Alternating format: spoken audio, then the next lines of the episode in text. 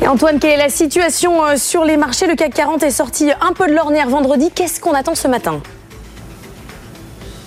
Et on devrait assister à une poursuite du rebond hein, et se rapprocher des 7500 points à nouveau. De toutes les façons, tant qu'on n'est pas arrivé à bien déborder ce niveau, on aura toujours un risque de rechute du côté des 7350 à peu près, ce qui est notre plus bas de la semaine dernière. Mais pour le moment, on semble à l'abri de ce scénario. Là, on a vraiment eu une séance intéressante et positive vendredi.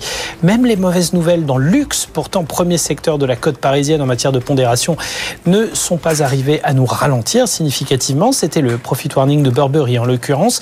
Mais non, termine sur une belle hausse. Les volumes repartent un peu aussi et c'est une des données du problème. On recolle aux 3 milliards d'euros d'actions négociées sur le CAC. Donc ça, c'est plutôt bon. Et malgré l'indécision du côté de Wall Street en clôture et la tendance mitigée en Asie ce matin, mais l'Europe devrait encore progresser.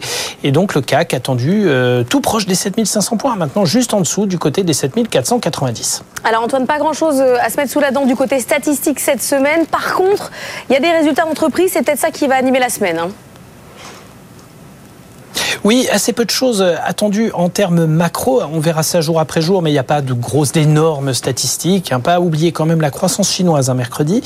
Mais euh, grosse journée de résultats mardi avec euh, la suite des publications, euh, des publications du secteur bancaire hein, du côté de Wall Street. Hein. On aura Goldman Sachs, on aura Morgan Stanley, US Bank Corp.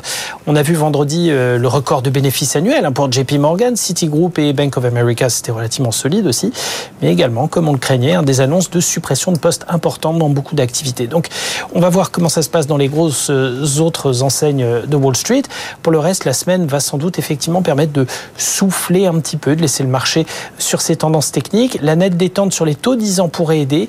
Attention au pétrole aussi, qui a une fâcheuse tendance à remonter euh, assez fort du côté des 80 dollars, avec pas mal de volatilité intraday.